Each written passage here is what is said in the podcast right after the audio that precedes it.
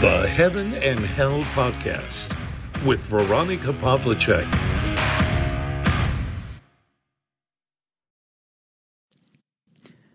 Hallo, ich begrüße euch zu einer weiteren Folge des Heaven and Hell Podcast. Ich weiß nicht, wie es euch geht. Die Zeit verfliegt und sie scheint Jahr für Jahr schneller zu vergehen.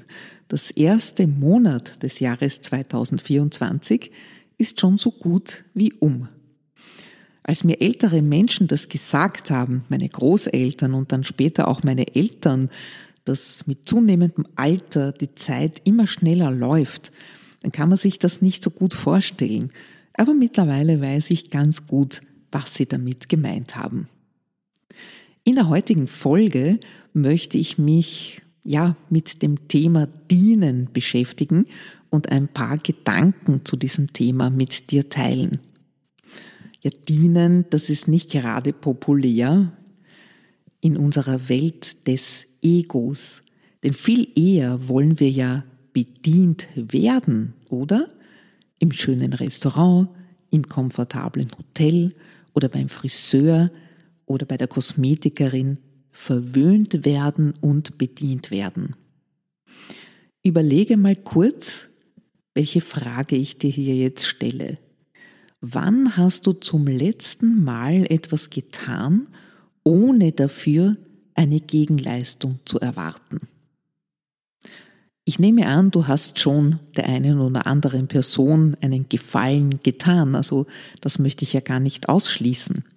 Und es muss ja dabei nicht um Geld gehen, um nichts Materielles.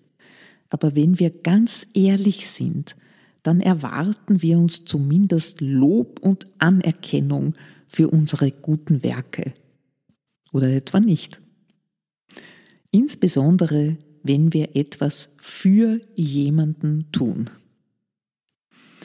Wenn dann kein Danke kommt, wenn da keine entsprechende Resonanz kommt, dann sind wir geradezu beleidigt oder enttäuscht, dass das, was wir getan haben, eben nicht gewürdigt wurde. Ihr wisst ja, dass ich gerade auf Arbeitssuche bin, knappe zwei Monate jetzt schon, und ich bete darum, dass Gott mir zeigt, wo er mich haben möchte. Ich habe schon viele Absagen bekommen, aber ich gräme mich nicht, denn ich weiß, dass das dann eben noch nicht das Richtige war. An welchem Ort und in welchem Zusammenhang kann ich meinen Mitmenschen am besten dienen? Diese Frage stelle ich immer wieder im Dialog mit Gott. Ja, natürlich müssen wir von etwas leben. Doch die Gehaltsverhandlungen, die sollten nicht im Mittelpunkt unserer Taten stehen. Dienen steht weit über dem Verdienen. Deswegen schaue ich mir mögliche Arbeitsstellen auch noch aus ganz anderen Perspektiven an. Ist die Tätigkeit sinnvoll? Ist sie von direktem, unmittelbaren Nutzen?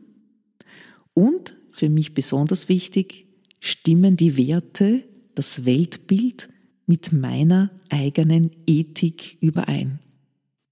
Liegt der Arbeit ein christliches Fundament zugrunde? Oder geht es nur um Profit, um Zahlen, um Umsätze und ist der Mensch in den Hintergrund gerückt? All diese Fragen sind weitaus wichtiger als die tatsächlichen Rahmenbedingungen. Das Leben und Überleben, das ergibt sich meiner Meinung nach dann aus dieser Haltung des Dienens heraus. Wenn ich könnte, dann würde ich ja so gut wie alles ohne Bezahlung machen. Das ist doch mit einer der Gründe, warum meine mehrjährige Selbstständigkeit gescheitert ist.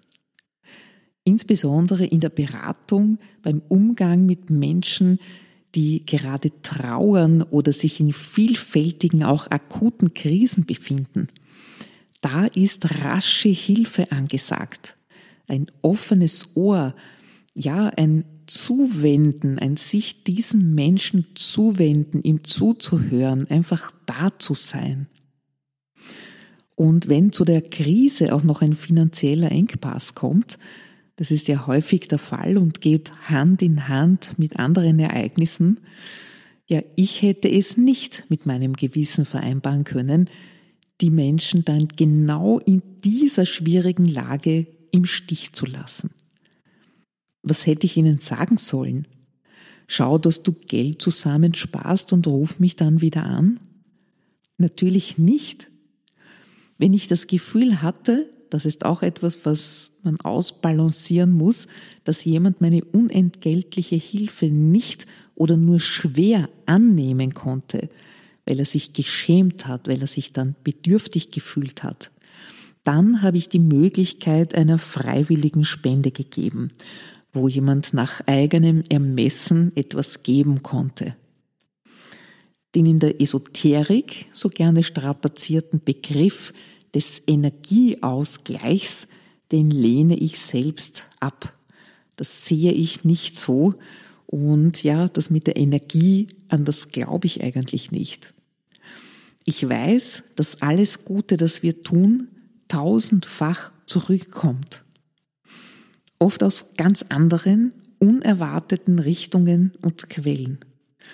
Und ganz, ganz oft auch von oben.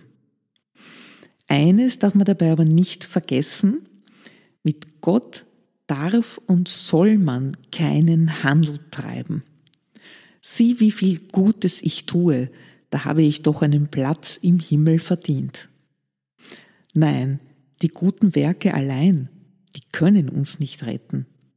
Nur das Bekenntnis unserer Sünden und die Anerkennung von Gottes Sohn Jesus Christus als unserem Erlöser der alle Schuld auf sich genommen und für uns beglichen hat. Er war sich nicht zu schade zu dienen. Es gibt sehr, sehr viele Beispiele dafür in der Bibel. Er hat zum Beispiel seinen Jüngern die Füße gewaschen.